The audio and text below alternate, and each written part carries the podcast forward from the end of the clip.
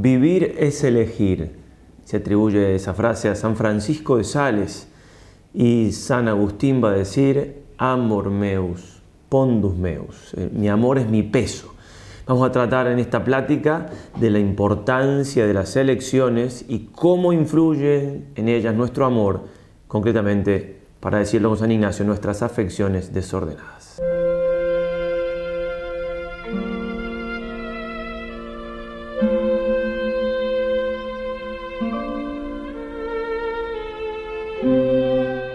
Comencemos, queridos hermanos, como siempre, invocando a nuestra Madre del Cielo, en el nombre del Padre, del Hijo y del Espíritu Santo. Amén. Dios te salve María, llena eres de gracia, el Señor es contigo. Bendita tú eres entre todas las mujeres y bendito es el fruto de tu vientre Jesús. Santa María, Madre de Dios, ruega por nosotros pecadores, ahora y en la hora de nuestra muerte. Amén. San Ignacio de Loyola, ruega por nosotros. Estamos en el centro de los ejercicios, en el corazón de los ejercicios, una parte importantísima donde vamos a empezar a hablar de las elecciones.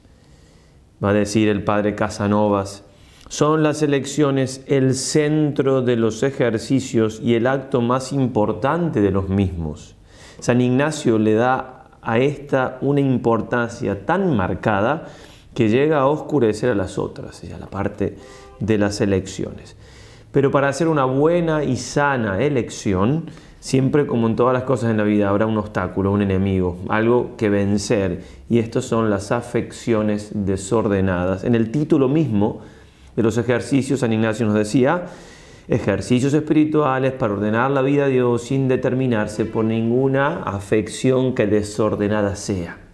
Y en la nota 1, al comienzo también de los, de los ejercicios, San Ignacio nos va a decir que el ejercicio espiritual es todo modo de ejercitar eh, el alma, hacer el examen de conciencia, de rezar, etc., para que para encontrar la voluntad divina, pero el escollo siempre son, quitar de sí todas las afecciones desordenadas y después de quitadas buscar y hallar la voluntad divina. Pues bien, todo lo que hemos ido haciendo en los ejercicios ha sido en orden a esto, a descubrir las afecciones desordenadas, que vamos a ver ya de qué se tratan, pero ya las conocemos y disponernos, con la gracia de Dios, a hacer la voluntad, a descubrir y hacer la voluntad de Dios. En este momento entonces de, los ejercicios tenemos que ver la plática para hacer elección. Si no la conocemos en la plática, es decir, si es la primera vez que hacemos ejercicios, les recomiendo vivamente que vean esta otra plática entonces, porque si no la conocen se pierden donde está, digamos,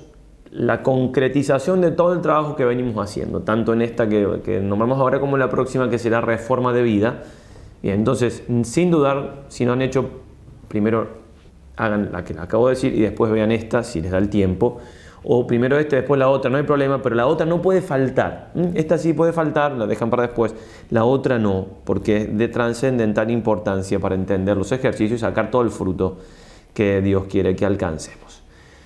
Bien, en primer lugar, Vamos a, hablar en esta plática, siempre siguiendo sobre todo el padre Casanovas, el padre Calveras y demás, de qué es orden y qué es desorden. ¿eh? Hablamos de afecciones desordenadas, ya vamos a particularizar más qué es una afección, pero primero eh, vamos a hablar de algo previo para determinar qué es orden y qué es desorden y qué es el fin el orden y el desorden, en, esto que vamos a mencionar y en los ejercicios de nuestra vida, hace referencia al fin. ¿eh?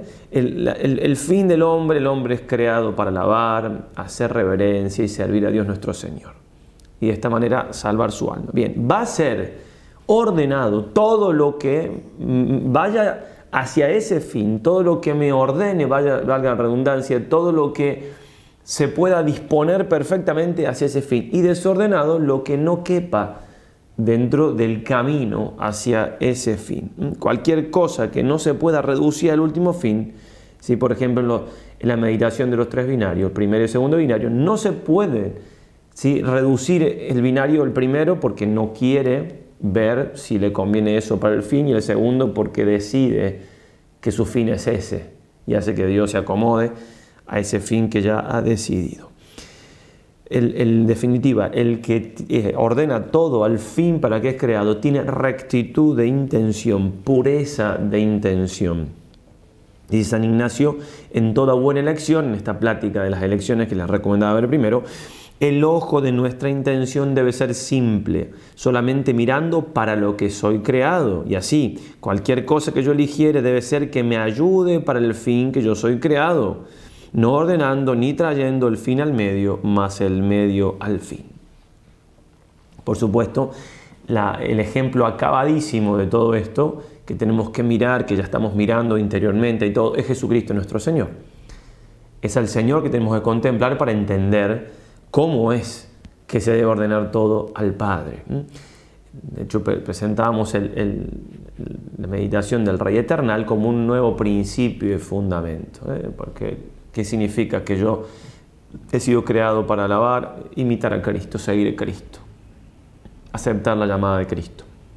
De todos modos, cuando tiene que tratar San Ignacio las elecciones, vuelve al principio fundamento. La ley fuerza es el principio fundamento. Claro, me predispone lo más que pueda con la imitación de Cristo. Y la última meditación antes de eso es de manera de humildad.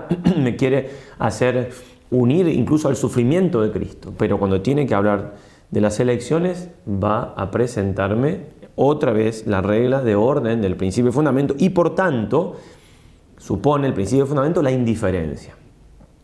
Que algo esté ordenado quiere decir que ocupe el tanto y cuanto para regirlo y por tanto tengo que ser indiferente. No vamos a volver a hablar de esa meditación, pero si no hay indiferencia, y también vamos a ver un poco más al final de esta plática, eh, cómo se puede entender indiferencia de una manera o de la otra, etcétera, pero, pero si no hay indiferencia de la básica, la necesaria para. no puedo hacer una buena elección, no puedo aplicar la regla del tanto cuanto y por tanto voy a usar de las cosas más o menos de lo que debería en orden al fin. ¿Mm?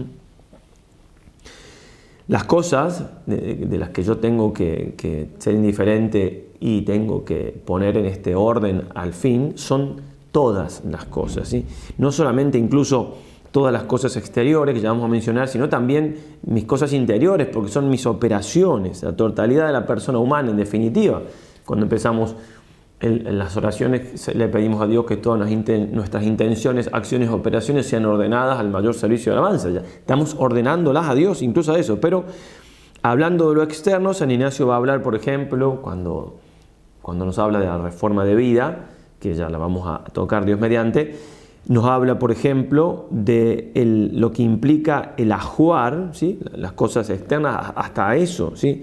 el vestido, los bienes, bueno, el interior de la persona que ya dijimos, vivir en un estado el otro, el, oficio, la familia, todo, en todo. Entonces, como dirá Ortega Gasset, yo soy yo y mis circunstancias. Todas esas cosas las puedo poner para que yo vea realmente esto lo tengo ordenado a Dios o no. Esto, bueno, es una tarea que la hemos ido haciendo porque el ejercicio está ordenado para eso, pero viene el momento, de San Ignacio nos pide que lo hagamos de una manera más concreta, bajando puntualmente cada cosa a la luz de, al concreto, pero a la luz de Dios y de los ejercicios.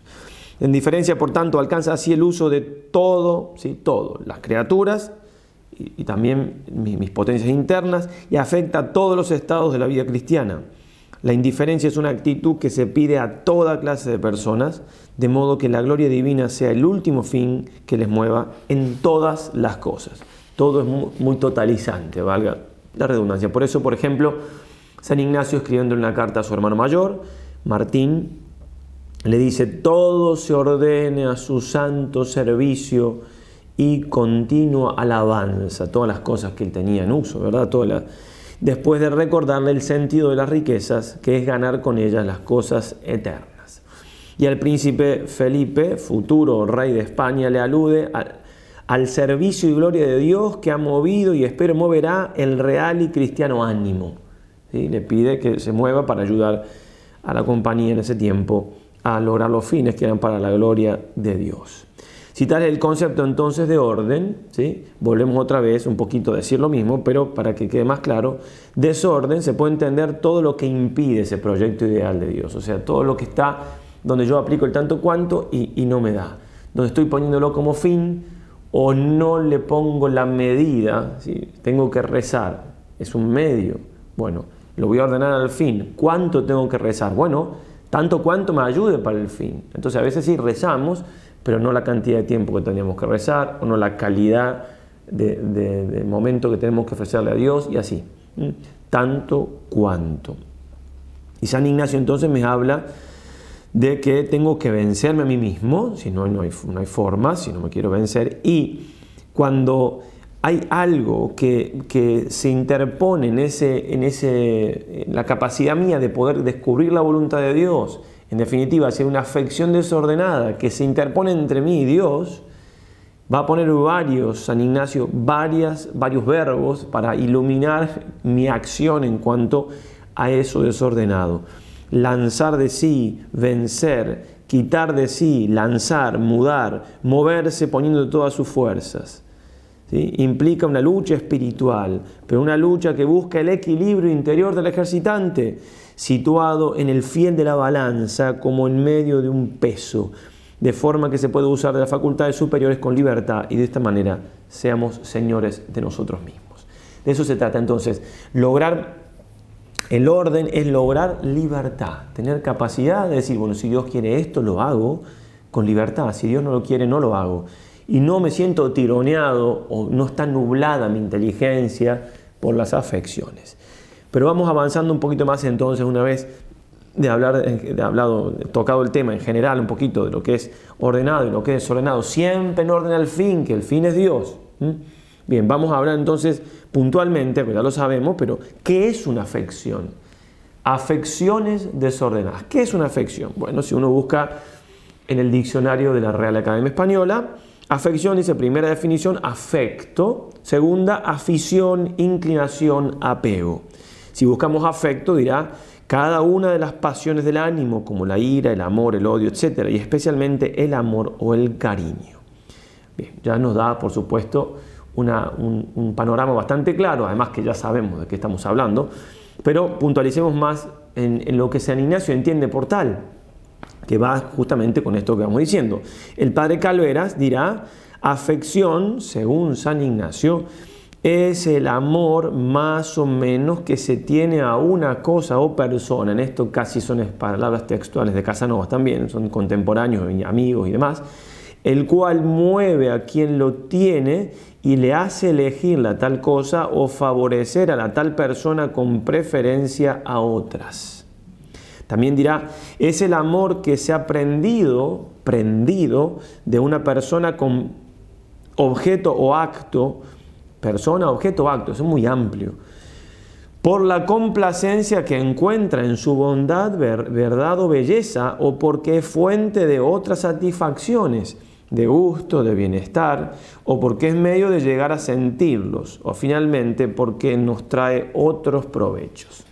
Entonces, para, para simplemente algún ejemplo, vamos a ir hablando de más ejemplos. El joven rico tenía afección, afición, apego, a las riquezas y eso entonces fue lo que le impidió hacer la voluntad de Dios. Pero por ese apego a algo que de suyo la riqueza no es algo malo, los bienes no es algo malo, pero desordenadamente apegado a eso, hacen entonces que yo no pueda alcanzar mi fin. Por supuesto que en esto los apegos hay grados y tipos diferentes.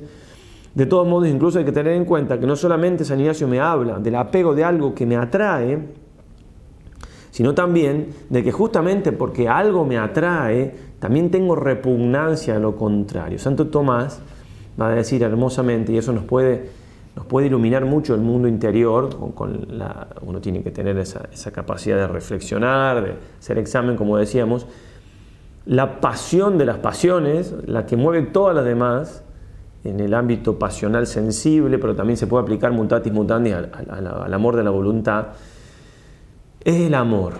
O sea, si yo tengo miedo a algo, si va a ser en relación a que ese algo o alguien, lo que sea, va a influir en lo que yo amo. Si a mí algo me da ira, es porque también va a hacerle contra a lo que yo amo. Bien, uno tiene que, conociéndose interiormente entonces, con la gracia de Dios que me ayuda, por supuesto, reconocer cuáles son mis amores, reconociendo cuáles son mis temores, mis odios, etcétera, etcétera. Entonces, en ese sentido, San Ignacio me va a pedir que yo haya cosas que aborrezca. Por ejemplo, cuando, cuando hay desorden en mis inclinaciones, desorden, cuando hay pecado, me pide que aborrezca el pecado. Lo que me está pidiendo en definitiva es que yo ame mucho a Dios. Y por eso tengo que aborrecer lo más contrario a Dios que hay en mí, que es el pecado, o las inclinaciones desordenadas, que ya vamos a ver qué significa el desorden ahí, que me apartan justamente de lo que yo debo amar por sobre todas las cosas.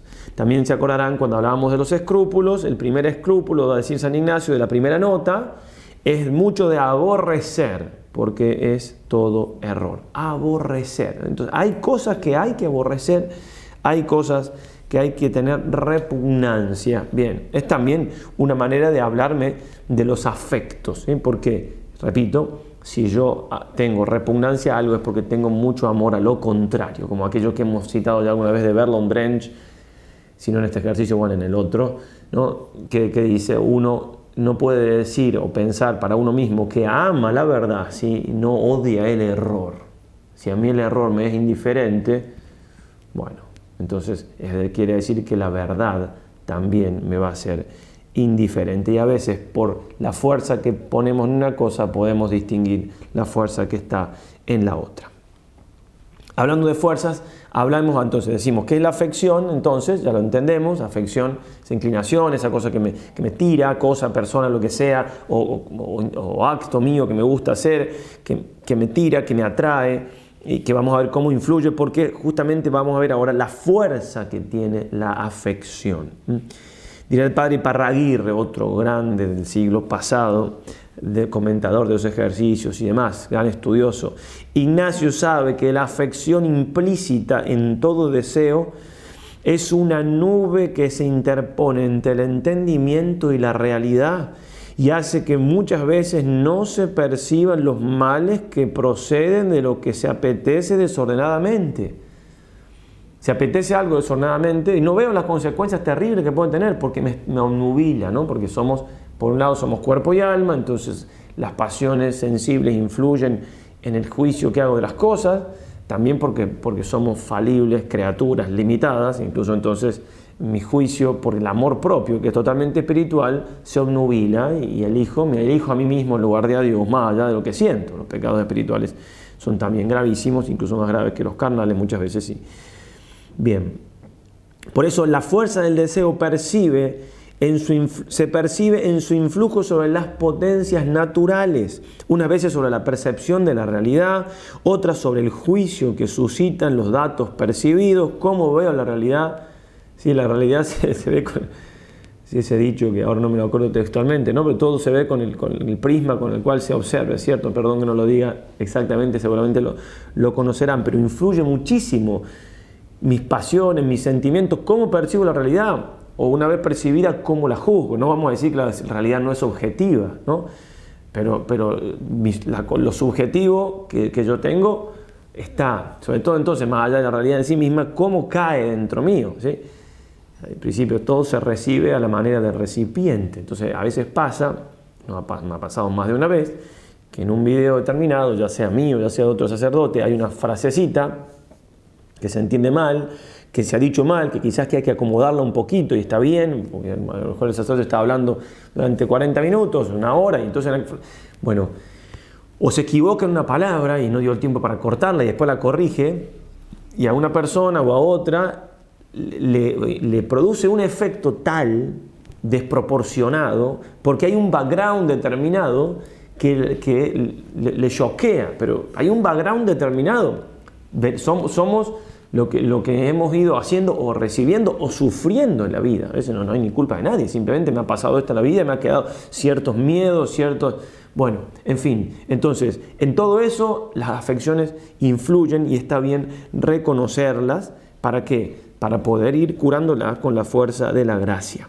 La voluntad, cuando no está ordenada, o sea, cuando está influida por la pasión, no puede soportar mucho, mucho tiempo la fuerza contraria de las afecciones. Ya vamos a ver eso un poco más en detalle al final, entonces no me alargo ahora.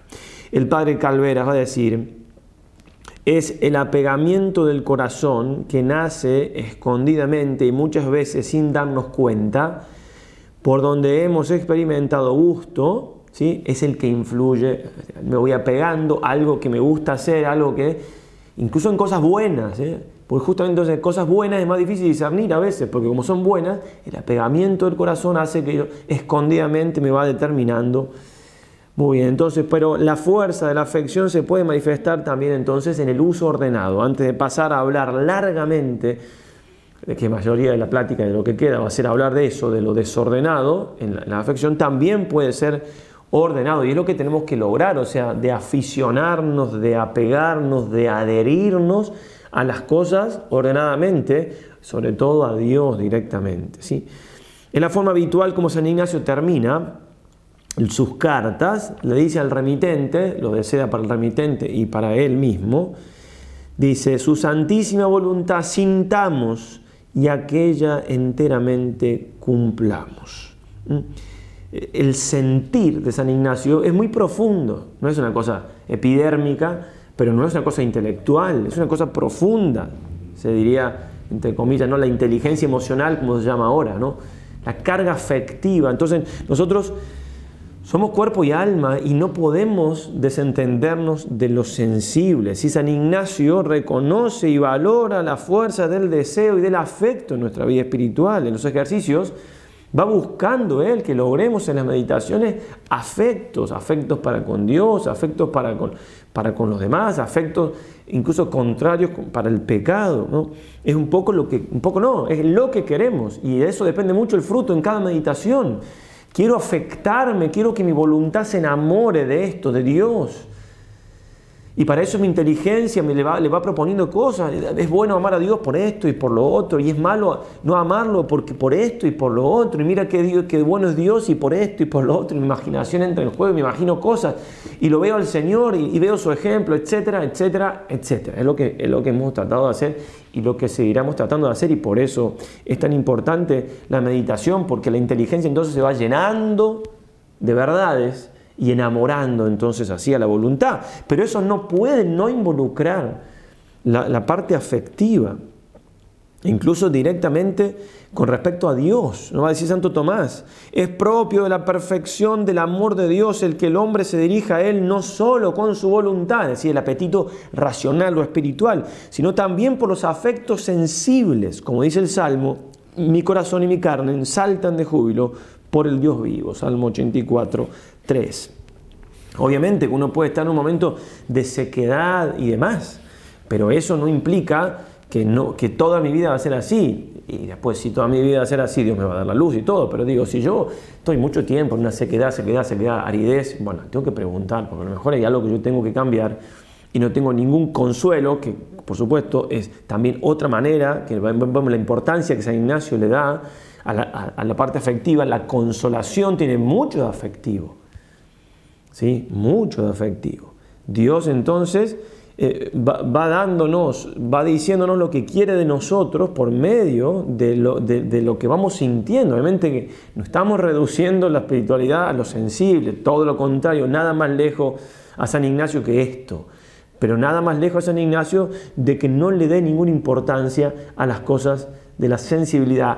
Por eso entonces me siento feliz con esto que Dios me está proponiendo, me da mucha alegría espiritual, alegría espiritual que rebosa la sensibilidad. Bien, muchas veces, como decíamos, eh, cuando hablábamos de la regla, hay que tratar de traducir eso que estoy sintiendo profundamente, traducirlo a decir qué idea me está transmitiendo Dios con esto. ¿Para qué? Porque la idea me queda firme y cuando Dios permite la desolación o cuando yo caigo en ella por mi culpa, esa idea tiene que permanecer. Dios me ama, merece ser amado, yo no tengo que pecar, etcétera, etcétera, etcétera. San Ignacio va a decir incluso, miren qué bonita esta frase y, cuánto para pensarla, ¿no? Le escribe eh, a, una, perdón, a, Magdalena Domenech, dice, si a nosotros conviniese más, perdón, si a nosotros conviniese, Dios más se inclinaría de su parte a tenernos siempre consolados que afligidos, aún en este mundo. Muy profundo eso.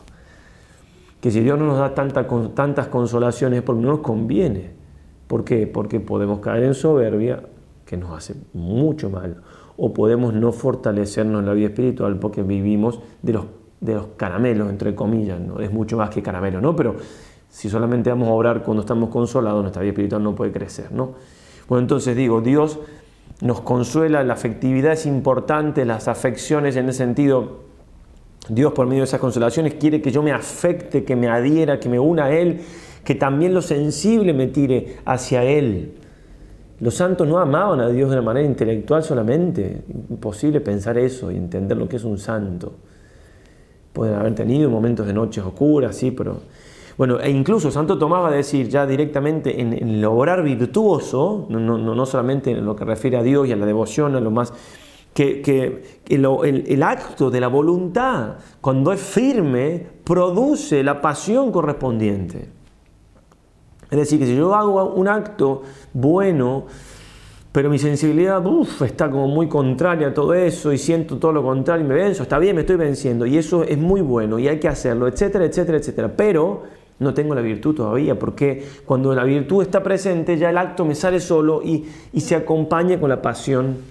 De hecho, cuando nos pasa en nuestra vida, cuando tenemos que hablar de algo que nos apasiona, sea de cualquier ámbito, no, digamos, si, a una persona le, gustan mucho los, coches, los autos, a un hombre, no decir, bueno, sí, este auto es así, me lo compré porque me gustaba mucho, eh, no, o la mujer, algún ejemplo femenino, no siempre son tan fáciles para mí, pero bueno, en fin, si le gusta la ropa o lo que sea, cualquier cosa que le guste a una mujer así más de orden humano, cada uno tiene que hablar de eso, o, si está, bueno, lo normal, hablar de sus hijos, lo que sea, bueno, en fin, lo que nos, lo que nos gusta eh, nos apasiona, ¿sí? ¿Se entiende? Entonces, eh, bien, porque somos cuerpo y alma. Entonces, por eso las afecciones pueden ser buenas y tienen que ser buenas. no solamente ahora, vamos a hablar más de las desordenadas que nos pueden impedir ver la voluntad de Dios, pero después vista la voluntad de Dios hay que trabajar para que la voluntad de Dios junto, con las consolaciones me enamore realmente. Bueno, puntualizamos ahora un poco más todo el tema de lo ordenado y lo desordenado. ¿eh? Ya lo hemos mencionado, pero vamos a particularizar un poco más y en muchos pasajes me voy a limitar a leer, porque son palabras textuales del padre Casanovas, que realmente sacadas del, comentario que él hace son bien largos, bueno, entre sacadas de una parte y de otra y de otra y de otra, pero realmente queda muy claro a lo que apunta y me parece que vale la pena leerlo así tal cual, por la fuerza que tiene, por la claridad que tiene él y demás. Entonces, el fin ordenado es, es Dios, todo lo que, lo que sea ordenado ese fin, entonces no tiene afección desordenada. Cuando hay una afección desordenada que me aparta del fin, bien, entonces cuando está ordenado, y esto no, es poco importante, estamos hablando de algo sobrenatural. Y esto, nosotros no estamos en un estado de naturaleza simplemente. No es que estamos creados, Dios nos creó, y la teología no, no ha definido porque Dios no lo ha revelado si nos creó ya en gracia o nos creó y después de crearnos nos regaló la gracia. Pero la gracia es la vida de Dios en nosotros, es sobrenatural y es un regalo, es decir, no viene incluida en nuestra naturaleza. Muy importante esto. Karl Rahner confunde gravemente eso en el siglo pasado y hace desastre, digamos, porque en definitiva si lo natural y lo sobrenatural se confunden, sonamos. No, no, no puedo tratar esto ahora. El libro del padre Cornelio Fabro, que hermosamente habla de eso y mucha claridad. Bien, entonces, lo sobrenatural, en yo estoy llamado, estamos llamados a un fin sobrenatural, que es Dios, que es llegar a ver a Dios cara a cara. Entonces, lo ordenado en el hombre para que llegue a ese fin sobrenatural, es sobrenatural, no es solamente natural. Entonces, en ese sentido, si le agregamos además que el hombre después cayó en el pecado original, claro, no solamente, como vamos a ver, lo desordenado, pecaminoso es tal, sino que lo que es ordenado humanamente hablando, pero no es ordenado según el punto de vista sobrenatural, también es desordenado.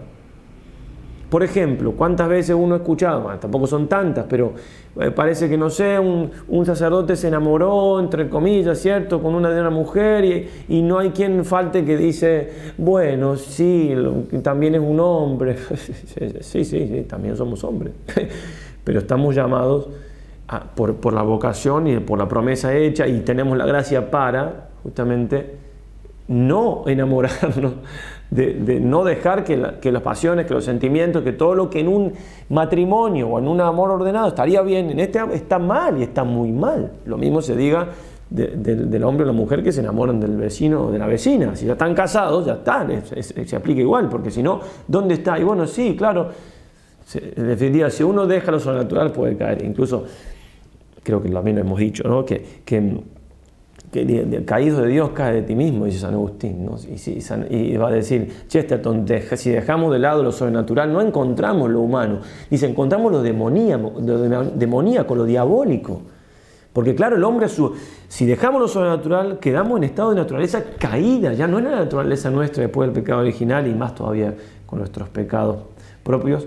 No es naturaleza así ordenadita, de como Dios la había hecho al principio. No, no, no. Es, y entonces el diablo ahí hace su salsa, digamos. Bien, entonces ahondemos un poquito más en lo que dice, en esto, perdón, de lo sobrenatural. Entonces me, fui un poquito para explicar sobrenatural y natural. Cuando el amor es ordenado, es sobrenatural porque me va a llevar a un, fin sobrenatural. No puede ser natural si es totalmente, o sea, puede ser lo natural ordenado de lo sobrenatural. Ordenado por lo sobrenatural, va a decir San Ignacio. La primera es, en las reglas de hacer elección, que el amor que me mueve y me hace elegir la tal cosa descienda de arriba del amor de Dios, de forma que el que elige siempre primero en sí, siente, sienta perdón, primero en sí que aquel amor más o menos que tiene la cosa que elige es solo por su Creador y Señor. Eso es una cosa muy ordenada, ordenadísima. Y en este sentido, por ejemplo, para tratar de unir, a ver si me puedo explicar bien una madre tiene un amor natural por un hijo, claro, y está muy bien, por supuesto, y es de los amores más fuertes que hay, sin duda. Ahora, si la madre no sobrenaturaliza ese amor, no lo perfecciona, no lo ordena con lo sobrenatural, ese amor le puede hacer que caiga en pecado o al menos que no haga la voluntad de Dios en todo. Porque, por ejemplo, Vamos a lo, a ver si, disculpen si no me a explicar bien, pero me parece importante tratar de hacerlo al menos. Ese amor que tiene la madre a su hijo de modo natural tiene que ordenarse según la razón, ya ahí hay un trabajo que lo hace la gracia, ¿eh? pero imaginemos que no esté la gracia, también lo puede hacer una persona mucho más difícil, pero en cierta manera se puede hacer. Si ella no deja que, su corazón le gane la batalla, tiene que, tomar distancia del hijo, es decir, dejarlo crecer, dejarlo que se golpee cuando camine alguna vez, no estar arriba siempre, si no lo va a sobreproteger. Si la, mujer no, usa la razón y deja que el corazón le gane, entonces en sentido también, por ejemplo, el padre, el varón, que es más racional, tenemos los hombres otras debilidades, en fin, no estoy haciendo ninguna cosa, pero simplemente es el ejemplo, ¿cierto? ayuda en ese sentido, incluso hasta físicamente, se lo saca al hijo y lo lleva, lo hace jugar, está muy bien esa separación, a la madre le hace bien, al hijo le hace bien. hay un orden racional que hace que el corazón pueda tener el lugar que tiene que tener y no ocupar, porque si no lo sensible traiciona. Repito, para eso nos ayuda la gracia sobre todo, ¿eh? pero estamos todavía en un plano humano, repito, ayudado por la gracia. Ahora bien, si le sumamos a eso lo sobrenatural, natural resulta que ese hijito a los 11 años, o cuando sea más grande, digo, ve que Dios lo llama al, sacerdocio, o a esa hijita a la vida religiosa. Digo a los 11 años porque a partir de ahí se puede entrar en el señor menor o en el aspirantado, digamos que tenga 18 porque pasa en cualquier edad. La madre, si tiene ordenado las cosas a nivel humano, va a decir, o sea, sí, lo deja al hijo crecer, lo hace madurar, eh, no lo protege tanto, pero no, ir al seminario no. No, no, ¿por qué? Porque ella tiene una idea racional que está bien de que se case con la fulanita de tal. Y bueno, entonces lo sobrenatural no llega a impregnar su vida, entonces ese afecto humano que estaba ordenado bajo un punto de vista quedó desordenado porque Dios nos llama a un fin sobrenatural y en este caso para este chico es la vocación religiosa, sacerdotal o esta chica, ¿sí?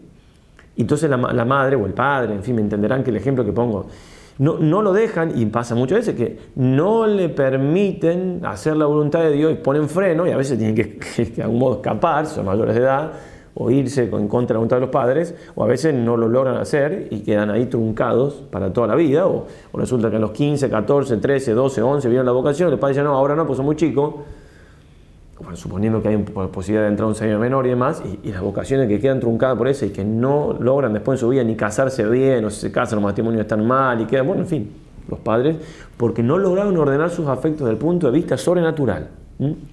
Entonces estamos llamados a una, a una vida sobrenatural. Lo mismo puede decirse si, si el hijo se, enamora de una chica y después ve que esa chica no lo va a llevar a Dios, si la madre le encanta a esa chica y no la deja cambiar, porque no, no, no está de acuerdo con que cambie de novia, ¿por qué?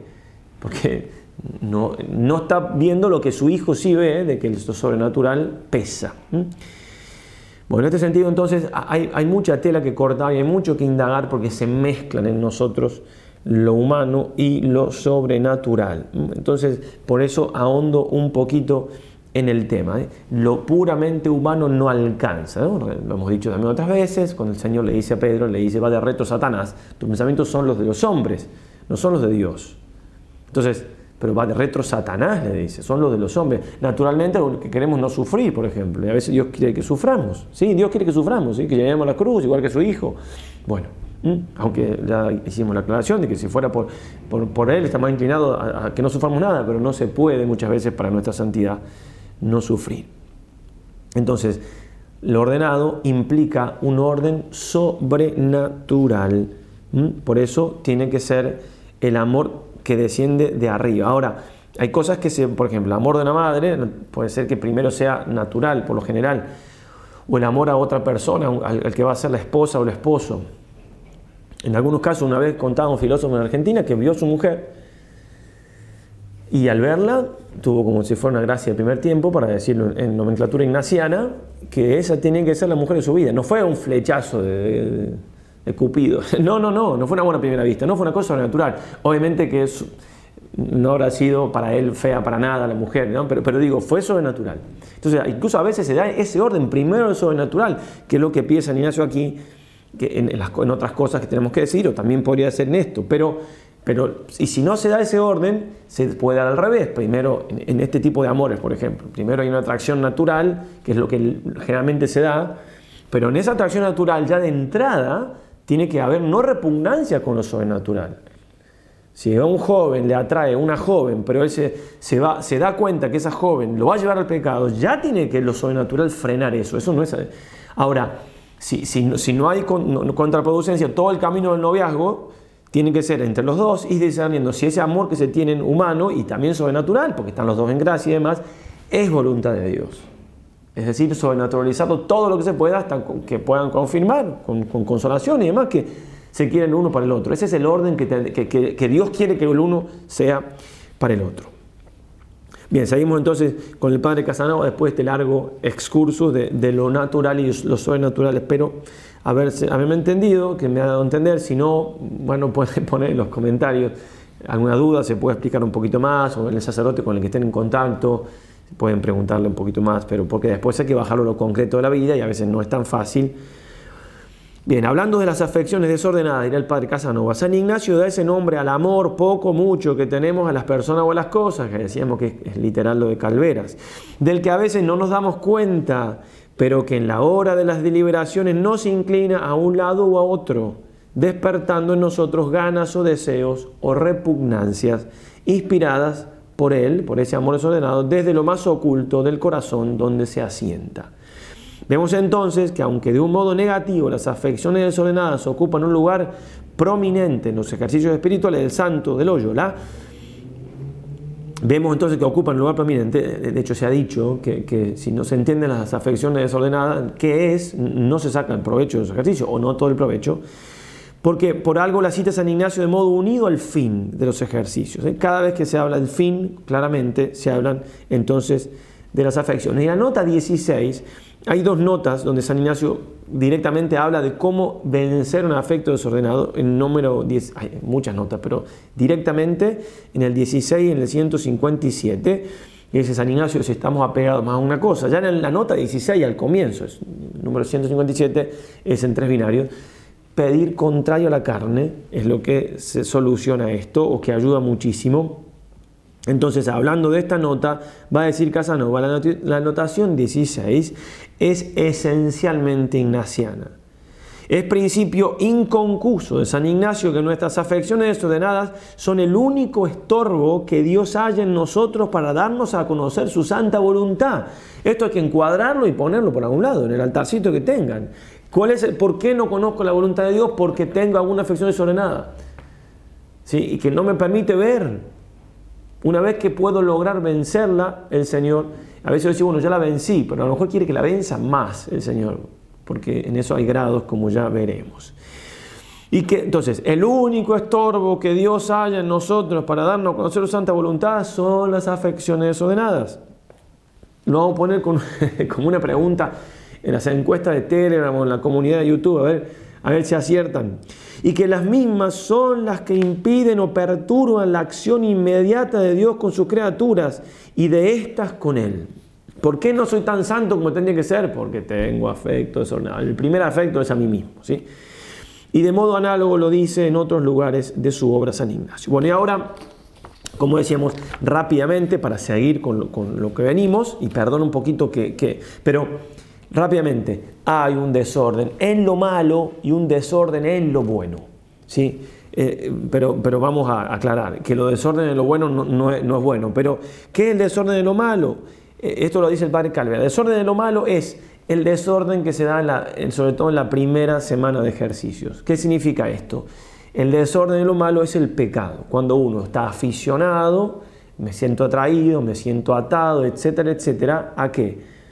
en definitiva, al, a lo que es directamente malo o lo intrínsecamente malo. Hay cosas que son malas, que es pecado. No, bueno, eso, eso es afecto desordenado sin duda, pero no es aquello a lo que San Ignacio se refiere sobre todo cuando habla, ¿sí? E, en esto lo, cita cuando dice, por ejemplo, las, cuando San Ignacio dice hay que aborrecer mis malas inclinaciones que hablábamos antes, ¿no? mis, operaciones, bueno, que están la primera semana, Pero la palabra, entonces digo, eso se supone que es de primera semana, uno puede seguir luchando contra el pecado y todo, aunque estemos en la segunda, tercera semana, pero que se entienda bien, que cuando estamos hablando de afectos desordenados, tal cual, lo entiende San Ignacio, es más de segunda semana, más cuando tiene que ver con las elecciones. Es decir, cuando hay algo bueno, el amor de la madre a su hijo, es bueno, pero está desordenado, con el ejemplo que poníamos recién, ¿no? Entonces, afecto a algo, bueno, amor a mí mismo, tengo que tenerme amor a mí mismo, pero está desordenado si me impide hacer la voluntad de Dios. La riqueza, bueno, no, está mal la riqueza, puedo tener cierto amor eh, ordenado, justamente, ahí hay un poquito más de peligro, ¿cierto? Pero bueno, el joven rico no pudo decidir bien. Entonces, este segundo tipo de afección desordenada es más específica de la segunda semana y con San Ignacio lo llama así con su nombre, tal cual. Afecto desordenado habla de esto. En este sentido, quitar de sí todas las afecciones desordenadas de la el padre Casanovas, es lo mismo que ordenar los amores, el ordo amoris, orden de los amores, amando lo que se ama en Dios y por Dios. Hasta a uno mismo debería uno amarse por amor a Dios. Mm. Es lo más alto que se puede llegar en eso de ir purificando los amores que tengo a las cosas, llegar incluso que a mí me amo por amor y entre Dios y en Dios. Hablando puntualmente del gusto de los sentidos, dirá San Juan de la Cruz, miren lo que dice San Juan de la Cruz ahora, ¿eh? cualquier gusto que se le ofreciera a los sentidos, como no sea puramente para honra y gloria de Dios, renúncielo y quédese vacío de él por amor de Jesucristo. Entonces, aún en los gustos de los sentidos externos, lo tengo que hacer por amor a Dios y ordenado a Dios no quiere decir que no puedo gustar de las cosas, pero ordenadamente por Dios, en Dios, para Dios. Seguimos entonces con el padre Casanova. ¿sí? distinguiendo de lo ordenado de lo desordenado. Es un poco redundante, pero creo que como no es tan fácil, y siendo él quien es, un santo varón que no esté canonizado, porque como he dicho, no se encontró el cuerpo cuando lo mataron los, comunistas, pero bueno, en fin, eh, eh, murió mártir, digamos, además que se ve su santidad en toda su obra. Hablando del fin general de los ejercicios, dice Casanova que es desordenado, a juicio del santo de San Ignacio, no tan solo lo pecaminoso, sino también, primera semana, lo que siendo de suyo indiferente o bueno, no obedezca recta y puramente a razones del servicio y amor a Dios. Desorden es, y por tal manera ha de ser tenida, cualquier desviación positiva o negativa de aquella ley del orden conocida y tomada en toda su perfección, el principio y fundamento. Este es ideal de Dios, que sigamos y tomemos solamente lo que nos lleva al fin, en tanto y en cuanto nos conduce al fin lo que con mayor seguridad nos lleva al fin sobrenatural, todo es de Casanovas, pero puesta la mirada únicamente en su razón de fin. Por consiguiente, será acción desordenada la que no busca puramente el fin o no se atiene a la medida del tanto cuanto, aunque la cosa de que se trata no sea en sí prohibida por la ley de Dios bajo ninguna clase de culpa, ni grave ni leve el desorden será aún mayor si la cosa es objeto de alguna ley divina, preceptiva o prohibitiva. Volvemos a la primera semana, ¿eh? pero recién lo, lo, lo comentábamos con Calveras, ahora con Casanova. En aquellos mandamientos de Dios que no son puramente positivos, sino que tienen fundamento en la, ley, en la materia misma a que se refieren, concebimos, siguiendo nuestro modo de pensar, un desorden anterior al precepto o prohibición divinas Desorden que es el fundamento mismo de la ley, puesto que Dios manda lo que manda porque es ordenado y prohíbe lo que prohíbe porque es desordenado. Quiere pues San Ignacio que tratándose de pecado lleguemos hasta este desorden radical y que lo detestemos por su misma fealdad y malicia. Cuantos se acostumbren a mirar las cosas penetrándolas hasta lo más profundo estarán ciertamente muy lejos de quebrantar o echar en olvido ley ninguna divina o humana, que prohibiendo algo hace que esto sea formalmente pecado.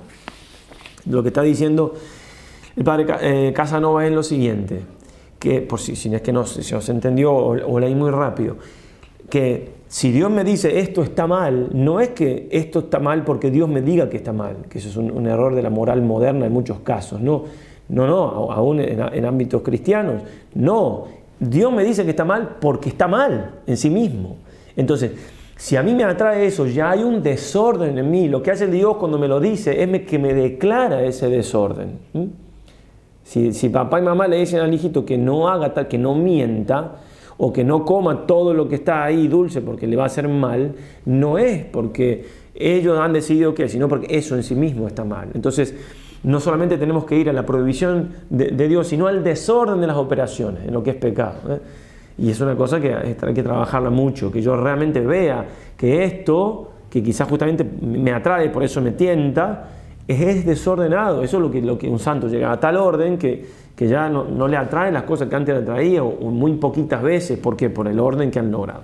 Algunos ejemplos, dice el padre Casanova, que él mismo trae, San Ignacio, que aclaran el pensamiento. Un eclesiástico se siente movido a buscar un beneficio, un, dinero, lo que sea, un título, no por el honor y gloria de Dios nuestro Señor, ni por la salud espiritual de las almas, sino por sus propios provechos e intereses temporales. En otro lugar, muchos eligen casarse, lo cual es medio y secundario servir a Dios nuestro Señor en el casamiento, el cual servir a Dios es fin. Estos no van derecho a Dios, mas quieren que Dios venga derecho a sus afecciones desordenadas y por consiguiente hacen del fin medio y del medio fin. Otro tiene oficio de repartir limosnas, es una regla para, dar limosnas, y se siente inclinado y aficionado a algunas personas a las cuales quiere distribuir, de forma que aun tratándose tal vez de los mismos pobres, no se mueve a ello principalmente por el amor, por el mayor servicio de Dios, sino por su afición hacia aquellas personas. Un hombre adquirido o conserva cierta cantidad de dinero justamente y sin la menor ofensa de nadie, pero no con aquella pura intención que solo mire al servicio de Dios. Es, es otro error, es de los, binarios, ¿no? Entonces, en todas las cosas, aún buenas, hay que poner la regla y ahí uno tiene que bajar. y, es difícil y, y, tenemos que encontrarnos con nosotros mismos y sufrirnos. A ver, ¿por qué tengo tantas ganas de esto en mi vida? De estas vacaciones, por decir algo, ¿eh? Y uno dice, padre, qué exagerado, pero así es la santidad, porque puedo tener deseos de una vacación y muchos deseos por amor a Dios. me tengo que, confundir conmigo, mismo, pero porque, porque nos hace bien a la familia, porque me hace descansar y darle, voy a dar gracias a Dios por eso y, después volver a las cosas cotidianas con más ganas. Y, o nosotros los apostolados, ¿qué hacemos? ¿Por qué tenemos tantas ganas a veces? ¿Es realmente Dios pone en mi alma hacer ese apostolado? Es porque a mí me gusta. Y es bueno el apostolado.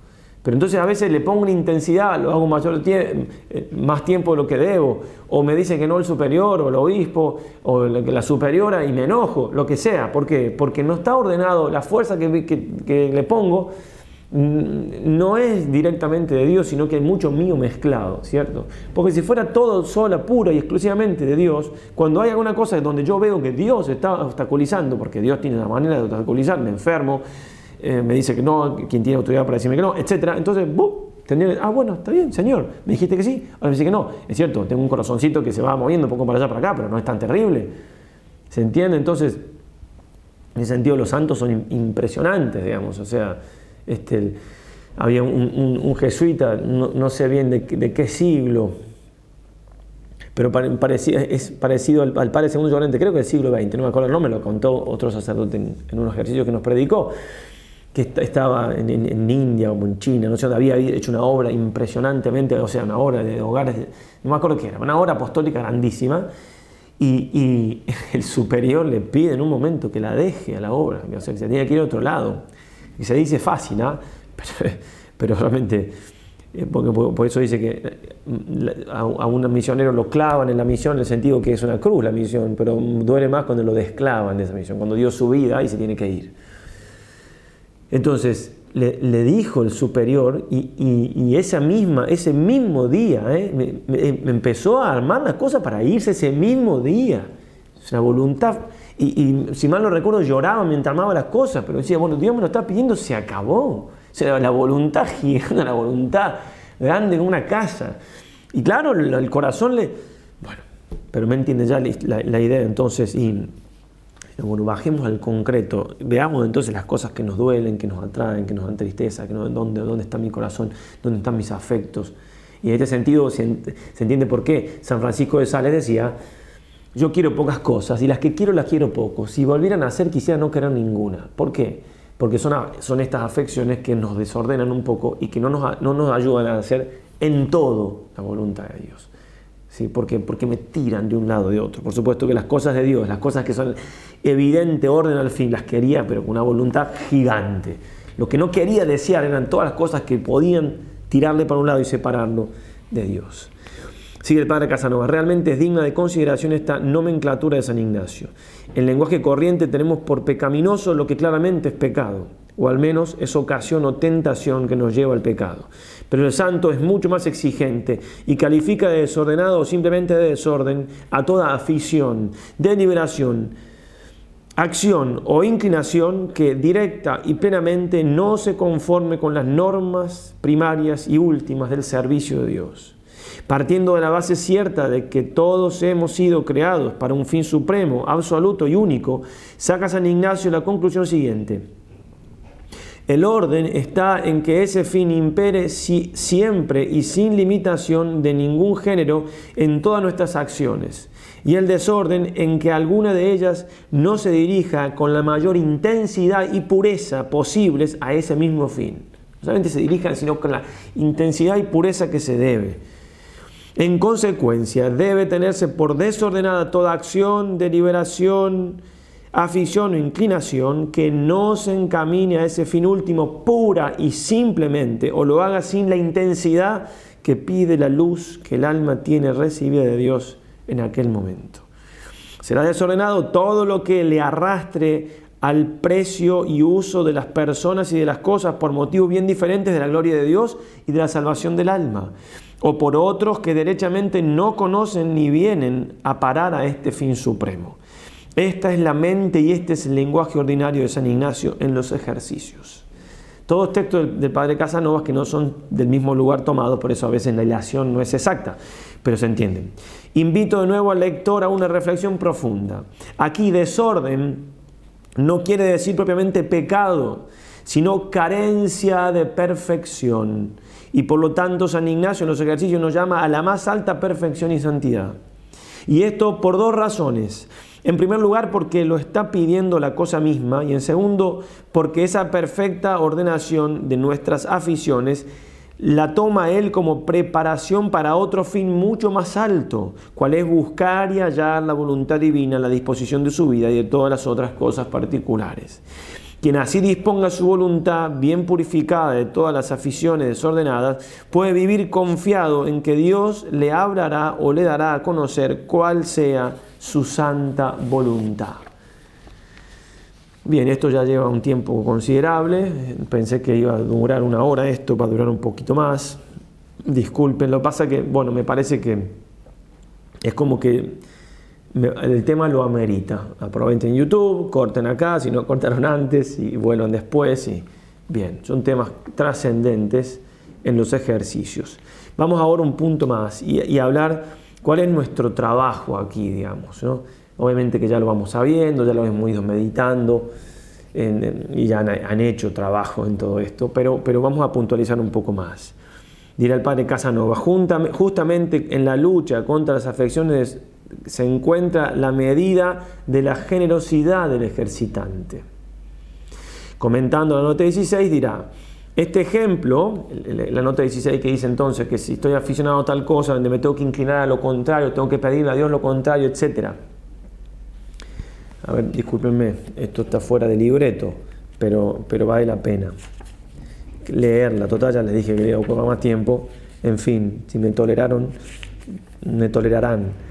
La décimo para lo cual es a saber para que el Creador y Señor obre más ciertamente en la su criatura. Si por ventura, para que obre, para dejarlo obrar a Dios en nosotros, si por ventura la tal ánima está afectada e inclinada a una cosa desordenadamente, muy conveniente es moverse poniendo todas sus fuerzas para venir al contrario de lo que está mal afectada.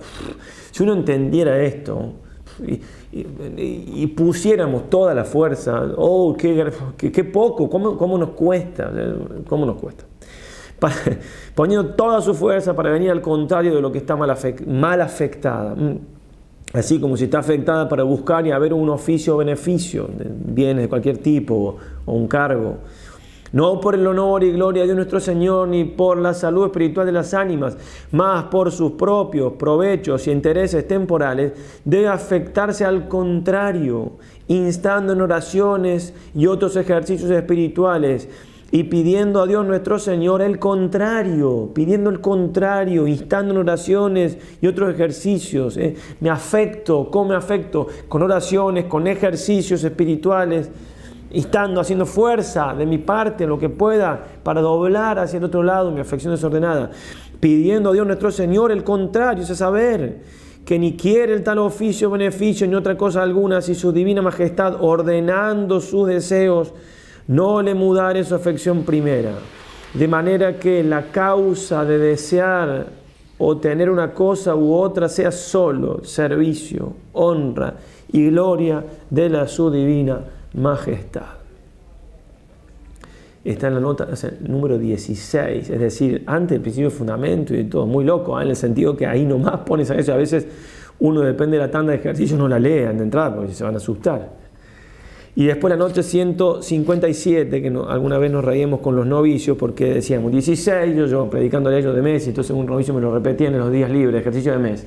16, 157. 16, porque está todo digamos, la generosidad, lo que sea para Casanovas, del ejercitante se miden estas dos notas. 157, la nota de tres binarios, es de notar que cuando nosotros sentimos afecto, repugnancia contra la pobreza actual, cuando no somos indiferentes a pobreza o riqueza, mucho aprovecha para extinguir el tal afecto desordenado, pedirnos coloquios, aunque sea contra la carne, que el Señor le elige en pobreza actual y que Él quiere, pide y suplica solo que sea servicio de alabanza de la su divina bondad.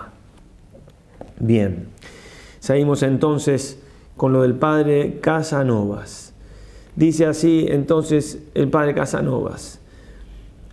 Bien, con esto quedan perfectamente determinadas, perdón, volvemos, de donde resulta que el coraje hay que guardarlo para hacer frente a las tentaciones y discúlpeme, no vamos a cortar esto para, para no darle trabajo a los, que, a que lo tienen que cortar, ni yo tampoco cortar, me vuelvo un poquito para atrás, total, que va a ser así? Como si tuvieran, si tuvieran presente dirían, perdón, vuelvo. Entonces, Juntamente en la lucha contra estas afecciones se encuentra la medida de la generosidad del ejercitante. Comentando la nota 16 del padre Casanova, y ahí fue cuando decía el excursus, este ejemplo y las palabras con que lo expone el santo nos quitan toda duda sobre lo que él quiere decirnos cuando nos repite e inculca que nuestro deseo al entrar en ejercicio sea generoso con Dios nuestro Señor, de donde resulta que el coraje hay que guardarlo para hacer frente a las tentaciones y fantasmas del enemigo. Fantasmas no uh, que se aparecen, sino las ideas que se me vienen y generosidad para ir contra las afecciones desordenadas de nuestro propio corazón. Comentando entonces a la anotación primera, dice, con esto este, la notación primera es, eh, eh, los ejercicios se hacen para quitar las afecciones desordenadas y ahí quitadas.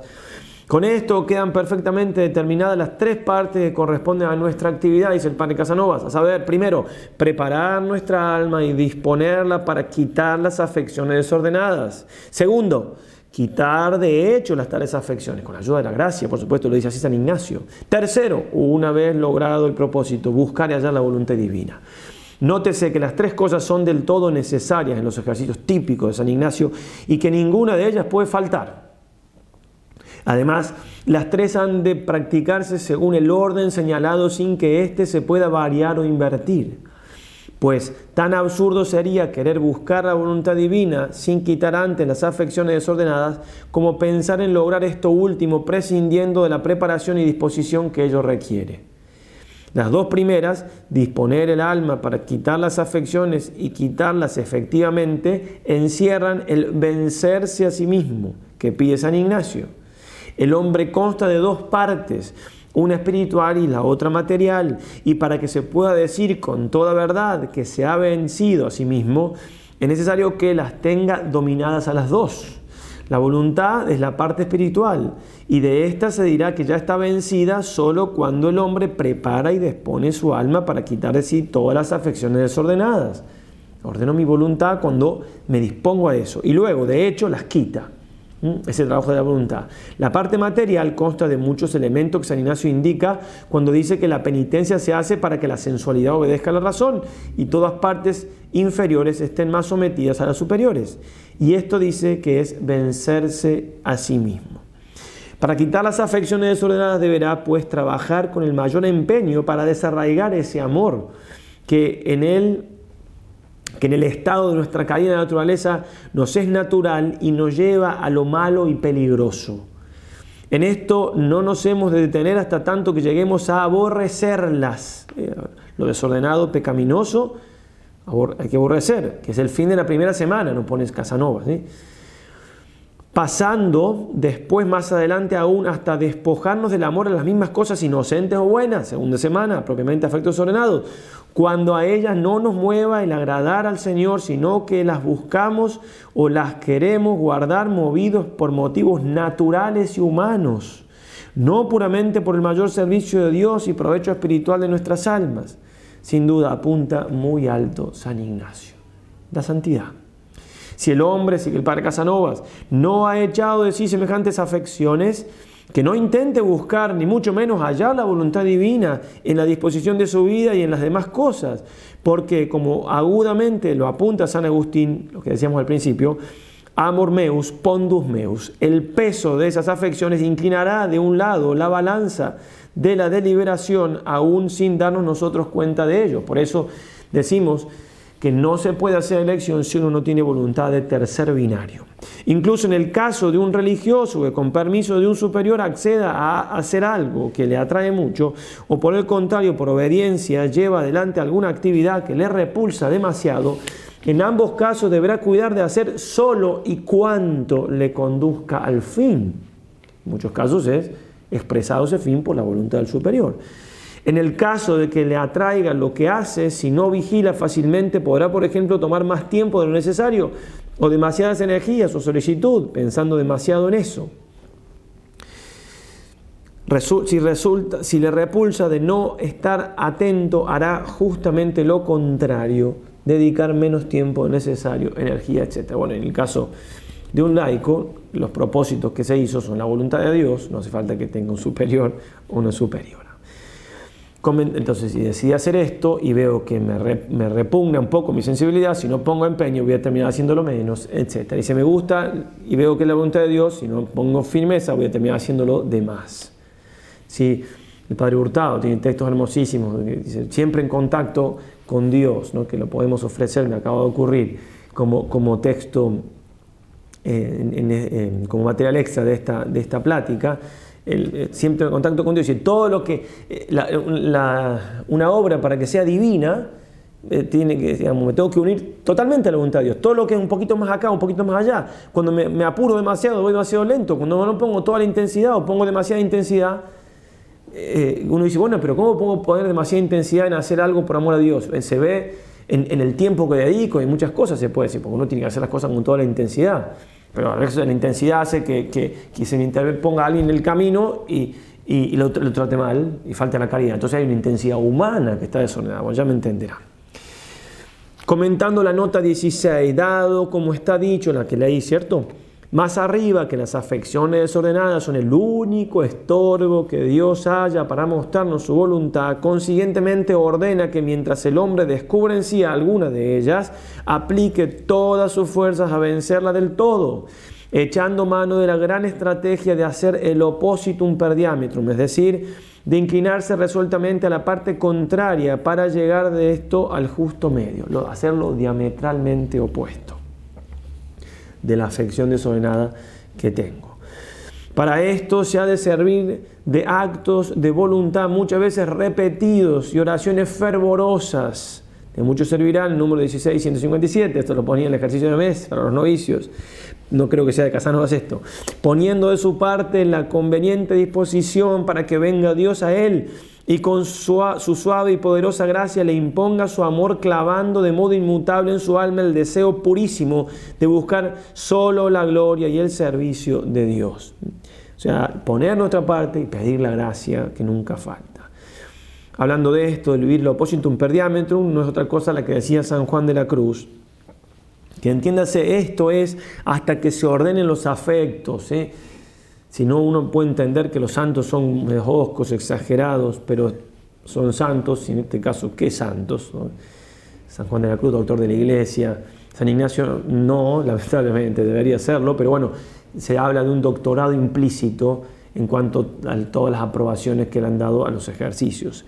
San Juan de la Cruz dirá, procurar siempre inclinarse no a lo más fácil, sino a lo más dificultoso, no a lo más sabroso, sino a lo más desabrido, no a lo más gustoso, sino a lo que no da gusto, no inclinarse a lo que es descanso, sino a lo más trabajoso, no a lo que es consuelo, sino a lo que no es consuelo, no a lo más, sino a lo menos, no a lo más alto y precioso, sino a lo más bajo y despreciado, no a lo que es querer algo, sino a lo que es no querer nada no andar buscando lo mejor de las cosas, sino lo peor, y traer desnudez y vacío y pobreza por Cristo, por Jesucristo, en cuanto hay en el mundo. Ahí el camino, la subida al Monte Carmelo, es nada, nada, nada, nada, nada. Y arriba, donde está la unión con Dios, es nada, porque es solamente Dios, Dios, Dios, Dios y Dios. Hay que entenderlo bien esto, ¿eh? pero es, es verdad, por supuesto que es pura verdad. Volviendo a los ejercicios, entonces, al encontrar en el ejercitante una afección desordenada, el director no debe atenerse a la reserva o indiferencia que se le recomendaba en la anotación 15. Antes, cuando hay algo desordenado, cumpliendo con la fidelidad que debe la 15 le dice, no lo incline a la vida religiosa, por ejemplo, déjelo en libertad con Dios, pero cuando hay algo desordenado, no, ahí sí hay que inclinarlo cumpliendo entonces antes con la fidelidad que debe tanto a Dios como al ejercitante, procure moverle a luchar contra la afección desordenada, exhortándole y prestándole cuanta ayuda pueda para arrancar de cuajo aquella mala raíz. Poco importa que la cosa de que se trata no sea en sí mala, cual acontece con el ejemplo del oficio o beneficio de que aquí se habla San Ignacio. Basta con que se quiera la cosa mirando su provecho e interés temporal y no simplemente a la honra y gloria de Dios nuestro Señor y a la salud espiritual de las almas. Doctrina es esta tan contraria a lo que da de sí nuestra pobre naturaleza y tan opuesta a las máximas que hoy triunfan o toman carta de, naturaleza entre las gentes tenidas por buenas y espirituales, que deberá ser muy grande el trabajo del director para explicar debidamente, por eso vamos ya casi una hora y diez, el trabajo que estoy haciendo para, para explicar debidamente los fundamentos solidísimos donde la asienta San Ignacio y descubrir el veneno que se oculta en la doctrina contraria, capaz de matar todo el bien espiritual que se pretende sacar de los ejercicios. Bueno, y por último, ¿hasta dónde podemos llegar en nuestro trabajo? ¿Mm? ¿Qué, ¿Hasta dónde? La indiferencia que me pide San Ignacio, la mínima para poder hacer bien los ejercicios, la que puedo esperar llegar después con el progreso y la ayuda de Dios. La raíz y fuente de estas afecciones desordenadas es nuestra misma naturaleza caída por el pecado. Por eso no está en nuestras manos quitar las causas de las mismas, pero sin duda es uno de los grados de la vida espiritual llegar a corregir ese desorden radical, poniendo orden en aquel nuestro amor e impidiendo que estas afecciones desordenadas del corazón oscurezcan la luz de nuestra inteligencia adelantándose a ella o perturben la ordenada determinación de nuestra voluntad. O sea, no puedo corregir de raíz, pero puedo hacer que, no, me dejen juzgar bien y una vez que mi voluntad decidió, tampoco se intervengan después para volver a, la, a, la, afección desordenada. Quitar de raíz, quitar de sí, perdón, todas las afecciones desordenadas es vivir la santa indiferencia. ¿Mm? Dice el padre Casanova, debemos también Sabemos también que para poder poner en práctica esta regla de orden, principio fundamento, es necesaria una labor anterior que nos haga indiferentes, con indiferencia de voluntad, de inclinación y de afección, las tres palabras las usen más de una vez, que, quite de nosotros todas las, afecciones desordenadas. La ley de orden se puede aplicar al principio y fundamento, se puede aplicar también a las elecciones. ¿Hasta qué punto entonces podemos llegar a la indiferencia? Y aquí nos puede servir este texto del Padre Mauricio Mechler, comentando también, es un buen comentador de los ejercicios. Dice así él. La indiferencia, entonces la indiferencia es no tener afectos desordenados, puede ser, por eso, por eso traemos en esta plática los afectos desordenados, las afecciones desordenadas, esencial o accidental. Se puede poner cualquier palabra, lo importante es entender la idea. En otros términos, indiferencia de voluntad o indiferencia de inclinación. La indiferencia esencial es la disposición constante de la voluntad, en virtud de la cual en la elección y en el uso de las criaturas no nos determinamos por el atractivo o por la repulsión que ellas nos inspiren, ni por la natural afición o repugnancia que sintamos hacia ellas, sino que a su vista quedamos naturales naturales, neutrales, sin inclinación con la voluntad a un lado ni al otro, y suspendemos nuestra elección mientras en ella no veamos algo más que su natural atracción o repulsión con respecto a nosotros. San Ignacio explica en otro lugar esa disposición de la voluntad con una semejanza muy propia y sensible, comparándola con el fiel de la balanza, que no se inclina ni a la derecha ni a la izquierda. Esta es la indiferencia de voluntad para necesaria. El padre Rotan declara la naturaleza de esta indiferencia por la respuesta que todo hombre formal daría a esta pregunta. ¿Qué quiere usted más, vivir mucho o vivir poco? Él contestará, lo uno y lo otro me puede dañar o me puede ser útil para mi salvación. Mientras no vea claro lo que conviene, no digo nada. Es decir, esa respuesta me habla de este tipo de indiferencia, que es indiferencia entonces repetimos de la voluntad. Es decir, siento una inclinación a esto, porque todo el mundo siente naturalmente una inclinación a vivir más. Pero si, tengo, si llego a esta indiferencia, bueno, en fin, si Dios quiere, si me hace bien para ser santo, o a lo mejor estoy sufriendo tanto que tengo inclinación a vivir menos, que Dios me quite la vida. Pero puedo decir, si Dios quiere, que yo me santifique así, entonces seguir viviendo, ¿se entiende? En, esto consiste la indiferencia. Su ejercicio, por lo tanto, es algo negativo. No elegir nada, con nada abrazarse, nada rechazar, en una palabra, no proceder a ningún acto electivo con respecto a las criaturas, guiándose únicamente por la atracción o repulsión que de ellas, repulsión de ellas sin atender al fin. No es otra cosa lo que entiende San Ignacio por la indiferencia. Así se desprende de las palabras que emplea al describirla. Es menester hacernos indiferentes a todas las cosas creadas en lo que es concedido la libertad en nuestro libre albedrío y no le está prohibido. Que tiene, por lo tanto, su asiento esta indiferencia en la voluntad y debe estar sometida a nuestra libertad, salta a la vista, cotejando los lugares paralelos en que San Ignacio habla de indiferencia, como son la nota 16, segundo grado de humildad, donde San Ignacio también, segundo grado de humildad, donde San Ignacio hermana la indiferencia con el aborrecimiento eficaz y habitual de todo pecado venial deliberado, y el aborrecimiento, aborrecimiento tenaz y constante que no es posible sin aquella indiferencia, finalmente las reglas sobre la elección, el segundo punto, etc. Entonces, puedo decir, a ver, esto me atrae más que esto, o esto me repele más que esto, pero soy capaz de, aunque esto me atraiga, no irme para allá, sino para allá, si, Dios quiere eso, y aunque esto me repela, ir hacia allá, en lugar de ir hacia allá, si Dios lo quiere. ¿Sí? Entonces, esa es la voluntad, la indiferencia esencial, necesaria para hacer una buena elección. Esto que está aquí, yo creo que en la red de elección también lo nombraba, o en tres binarios, disculpen si lo han visto dos veces. Solamente queda un parrafito más, así que ya lo vieron, pueden terminar aquí la, charla, una cita más Santa Teresa y San Juan San Agustín y terminamos. Importante eso, entonces no tengo que esperar ese, me da lo mismo, en el sentido del mismo, mi voluntad, no, bueno, se puede, a lo que voy, eh, la, indiferencia accidental es un, paso más que, es, deseable, porque pasa así, ya más o menos lo dijimos, si esto me atrae demasiado y Dios me pide esto y yo bueno, vamos a esto, pero esto me atrae, esto me atrae, esto me atrae, me atrae, me atrae. No trabajo esa atracción haciendo fuerza para este lado y fuerza para este lado y fuerza para este lado. Va a terminar llevándome para ese lado, porque así somos. O en una circunstancia particular, una tentación muy grande o lo que sea. Entonces, al menos tengo que reconocer que eso es desordenado. Aunque no lo pueda evitar esa atracción y darle fuerza de no quererlo.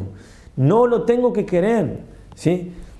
no sea, para poner, no sé, un ejemplo, me, me encanta comer mucho y, demás, y en cosas que me hacen mal, y dice, bueno, no, no voy a comer, no voy a comer esto porque, porque es desordenado, porque me hace mal, porque es mucho, porque es gula. Bueno, hago el esfuerzo, hago el esfuerzo, uy, pero qué ganas que tengo, uy, pero qué ganas que tengo, uy, pero qué ganas que tengo. Yo me tengo que convencer que esas ganas están mal, al menos esas ganas están mal.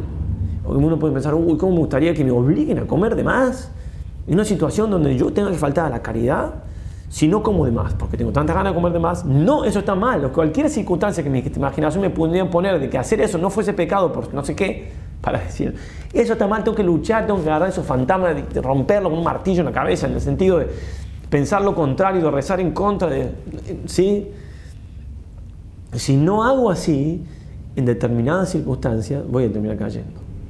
¿Por qué? Porque no estoy aborreciendo el desorden, que en este caso estoy hablando de un desorden pecaminoso, por eso hay que aborrecer, que aborrecer con todo. Si no fuese pecado, también hay que aborrecer, pero bueno, San Ignacio no usa esas palabras exactas, pero sí se entiende de todo lo que vamos diciendo, de que, de que me hace pedir lo contrario, instando, no usa la palabra, pero sí está la idea, repito, muy clara, instándolo lo contrario, rezando, haciendo fuerza, tengo que hacer fuerza para que no me termine convenciendo eso.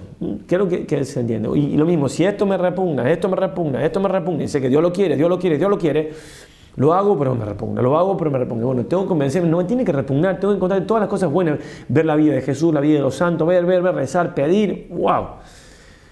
Todo lo que se pueda para luchar, abrazo partido contra el afecto desordenado. Si no, vamos a terminar haciendo lo que queremos nosotros y no lo que quiere Dios. Entonces, hasta ahí la voluntad, la, indiferencia. Eh, esencial, pero ahora eh, la accidental, que es la que estamos diciendo que tenemos que lograr para no para no perder la indiferencia esencial. Entonces, la indiferencia accidental no consiste en sentir o no sentir en nuestro interior los efectos del, sentimiento natural o la atracción o repugnancia, sino en moderar poco a poco esos impulsos, en combatir la pujanza y demás, y lo que acabamos de decir. ¿eh? la pujanza y demasía de esos sentimientos naturales, de tal suerte que no nos pongan obstáculos ni peligros serios en la elección y uso de las criaturas. Siempre hay algunas cosas que nos van a traer, ¿qué va a hacer? Si yo tengo diabetes, siempre me va a traer lo dulce, digo, lo que voy a comer algo dulce no está mal, pero digo, no, voy a ver que un, que un miércoles de ceniza o un viernes santo no, sienta ninguna atracción a la comida. Bueno, puede ser, puede ser, pero bueno, no pasa nada. El tema que no sea una atracción, que me muero de, por comer algo y no veo la, la que sea mañana jueves o mañana sábado para poder comer. Bueno, eso es lo que hay que evitar, porque si no...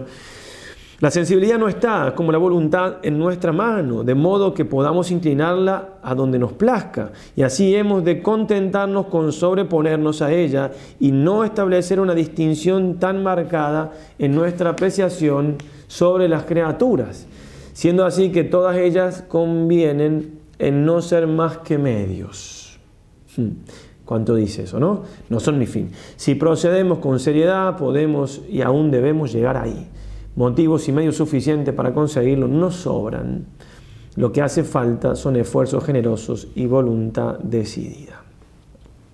Sigue el es de suma importancia fijarse en la diferencia que hay entre la indiferencia de voluntad y la indiferencia de inclinación y en lo que se exige en cada una de ellas. De lo contrario, hay peligro de imaginarse, al oír hablar de la indiferencia, un grado de perfección tan alto que nos espante, siendo así que, según lo hemos descrito, está al alcance de cualquiera que cuenta con un poco de buena voluntad. Bueno, un poco, bastante quizás, no, no quiero contradecir, pero digo, para, para llegar también a la indiferencia esencial, muchas veces hace falta.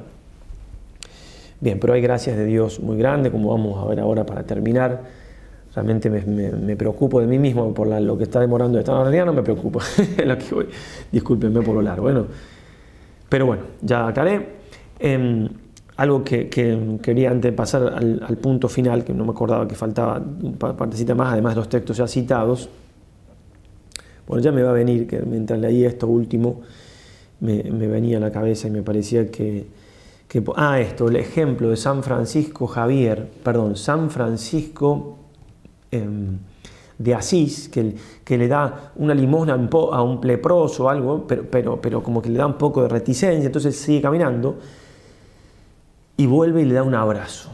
Y ahí se levanta esa repugnancia que tenía, por decirlo.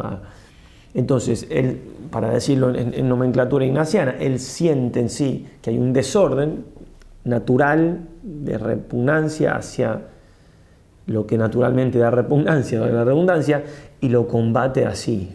Va y le da un abrazo y eso se hace que se le vaya, pero movido por la gracia y todo, pero hay una, cosa bien concreta de la voluntad de hacerle frente a una inclinación contraria. ¿Se entiende entonces, no? Es una cosa muy fuerte que nos puede realmente ayudar a ver cómo hay que hacer la contra nuestras cosas que vemos que claro, es natural yo tenga esta repugnancia, pero no eso es natural, yo tengo que tratar de combatirla. Y a lo mejor siguió teniendo alguna, en algunos casos Dios da la gracia de que se pase del todo, en algunos casos no, pero sí que va minorando la fuerza de, de la lucha que hay que tener, ¿verdad? No recuerdo si era San Vicente Ferrer o San Vicente de Paul o otro santo, pero porque miren lo que tenía repugnancia, entiéndase un poco fuerte la palabra, pero le costaba mucho tratar con los ricos no con los pobres, con los ricos. ¿eh? Entonces un día fue a la iglesia y le dijo al Señor, al Señor en el Santísimo Sacramento, le dijo, hasta que no me quites esta repugnancia que tengo, no me voy acá. Y estuvo no sé cuántas horas hasta que Dios se la quitó y ya está. Pero bueno, también es una manera. Por supuesto, eso hay que sentir como la inspiración, ¿no? que hay cosas de los santos que son admirables e inimitables. Pero bueno, pero bueno, tampoco vamos a decir que no podemos hacer algo así o algo parecido. Señor, te voy a rezar todo esto. Voy a hacer un, rosario extra todos los días o un rosario todos los días con tu oración hasta que me ayudes con esto. Bien, poner los medios, poner los medios, poner los medios. Pero sabiendo que la obra es de Dios, si yo pongo los medios. Y por eso el último punto, ahora sí, en manos de Dios. Es tan alta la perfección de que estamos hablando que podría parecer cosa del todo imposible poder alcanzar en los pocos días que duran los ejercicios, en este caso son 50 o 30 si estamos en más corta. Ya San Ignacio dice de estos, y muy acertadamente, que son modos, creo que esto es mío, no del padre Casanova, perdón, directamente mío, digo para no dar la autoridad que de él, no dice, son modos de preparar los ejercicios y disponer el ánima para quitar de sí todas las afecciones desordenadas. O sea, modo de preparar y disponer el ánima Preparar y disponer para quitar. preparo y dispongo el que la quita, en definitiva, en última instancia, es Dios. ¿eh? Espera una gracia de Dios que responda así a lo extraordinario del fin que se propone el ejercitante, como a los medios que pone en práctica para alcanzarlo. Que semejante esperanza del santo no puede ni debe tomarse por presunción ni engaño, esto de Casanova sí o sí, capaz que era otro también, perdón, lo ha demostrado más que suficientemente la historia de los ejercicios. El padre Nadal nos hablaba de la gracia de los ejercicios, teniendo de ella mismo, mismo el mismo concepto que tenemos de la gracia de Estado o de la gracia de la vocación, como una gracia, él la ponía algo semejante también, una gracia de estado de vocación, que tiene una vocación a un estado determinado, Dios le da la gracia para eso. Bueno, el que hace ejercicio, Dios le da la gracia para hacer bien ejercicios.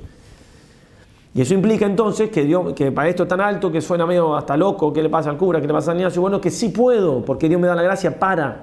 De hecho, uno lo ve, sorprende los ejercicios Bien, incluso, ah, si mal no recuerdo, cuando leía esto del Padre Nadal, lo, pone algo análogo, análogo a la gracia sacramental, análogo, no un sacramento, ¿eh? pero análogo, una gracia especial que Dios da. por eso vemos tanto fruto, tanto fruto, tanto fruto. Poder llegar a semejante estado es un don especialísimo de Dios y una creación nueva del Espíritu Santo. Emite Spiritum tu et creabundo, ¿sí? Envía tu Espíritu y serán creadas. sino Que nos recree el Señor, nos haga hombres nuevos y lo que en este punto se propone San Ignacio en sus ejercicios es que nosotros nos preparemos y dispongamos para que Dios sobre en nosotros tal maravilla, seguros de que Él suplirá lo que falte.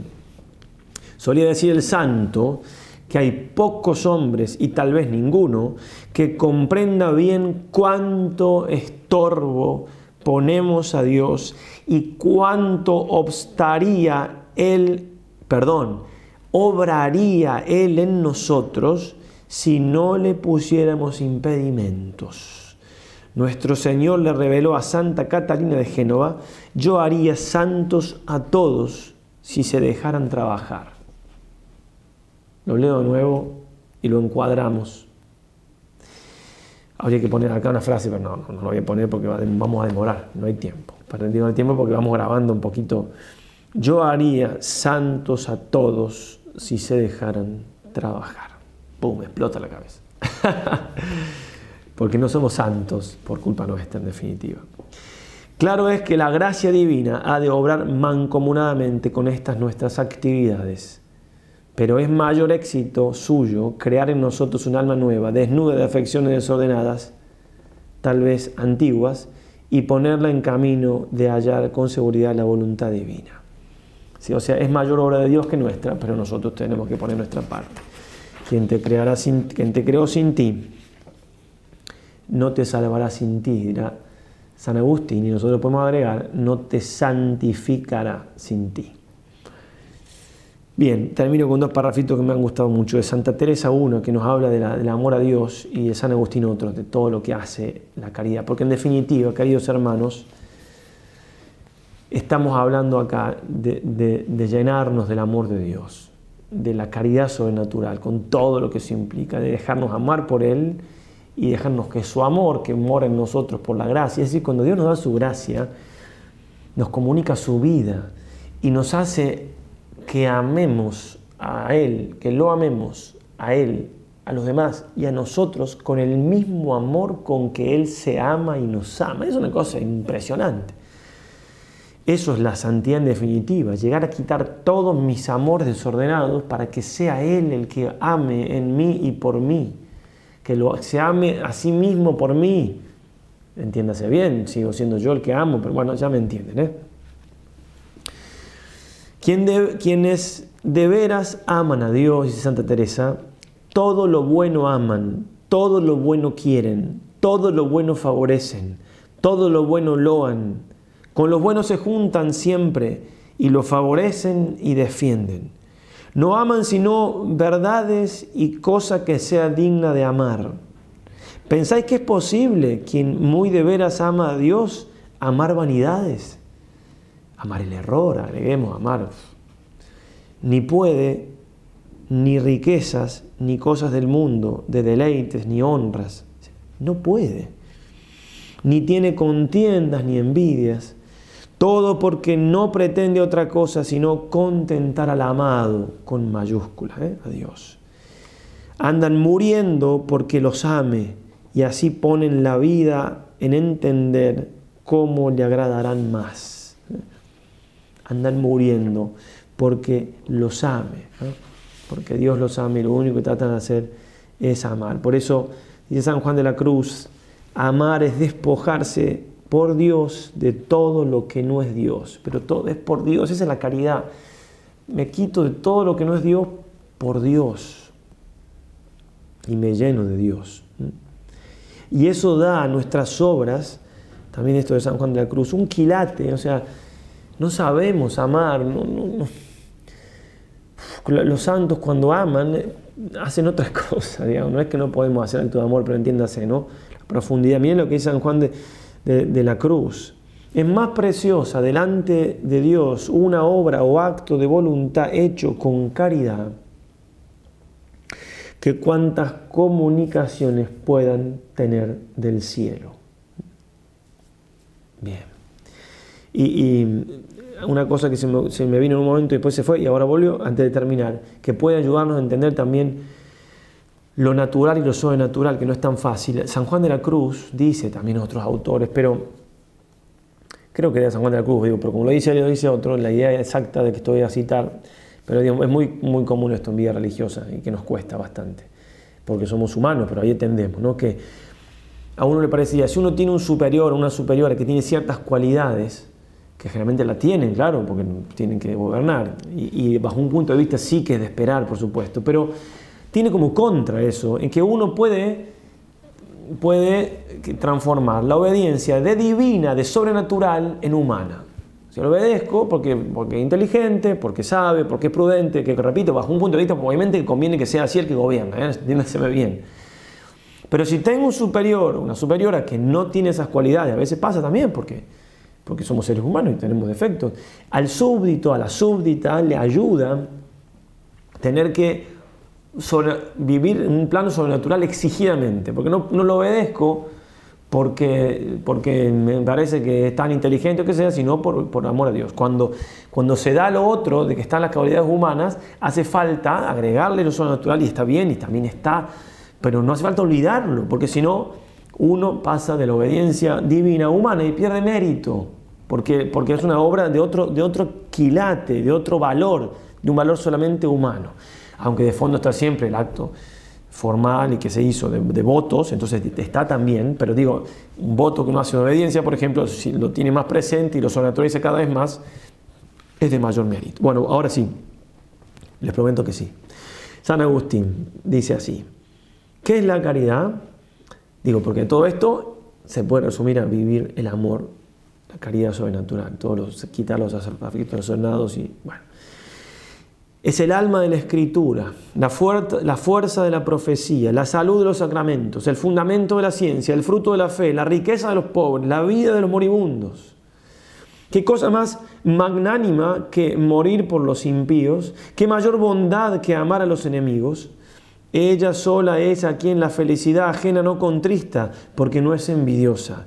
Ella sola es a quien la propia felicidad no engríe, porque no se inflama. Ella sola es a quien la conciencia no remuerde, porque no obra mal. Entre los oprobios se mantiene segura, responde al odio con el bien, a la ira responde con placidez. Entre las insidias se mantiene inocente, entre la, la iniquidad está incómoda. Respira en la verdad. ¿Qué más fuerte que ella, no para responder a las injurias, sino para no tenerlas en cuenta? ¿Qué más fiel a ella, no a la vanidad, sino a la eternidad? Pues lo tolera todo en la presente vida porque lo cree todo sobre la vida futura. Aguanta todo lo que pasa aquí porque espera todo lo que se promete allí. En verdad que nunca pasa. Como saben, estaba haciendo un comentario a la carta a los Corintios, capítulo 13, la primera carta. Queridos hermanos, bien, gracias por haber llegado hasta aquí. Los escrúpulos, algunos me avisaron que habían llegado. Bueno, muchas gracias por avisarnos antes que lo hagan, los agradezco también. Pero bueno, que nos ayude esto, lo mismo, bastantes minutos menos que los escrúpulos. que nos ayude esto y tenerlo presente porque eh, pasan mucho los frutos por lograr estar desapegado de las cosas y tienen muchas Sí, muchos vericuetos, muchas, muchos matices que uno tiene que ver en uno mismo. Pues puedo estar apegado a cosas, no, no tengo idea, si pedir la luz a Dios entonces que nos ilumine, pedirle a nuestra Madre, la Virgencita, nuestra Madre María Santísima que nos ayude a ver los afectos ordenados, a luchar contra ellos, a pedir la gracia para hacer en todo la voluntad de Dios, para dejarnos trabajar por Él, para llegar a la santidad. Ave María y adelante. San Ignacio de la ruega por nosotros.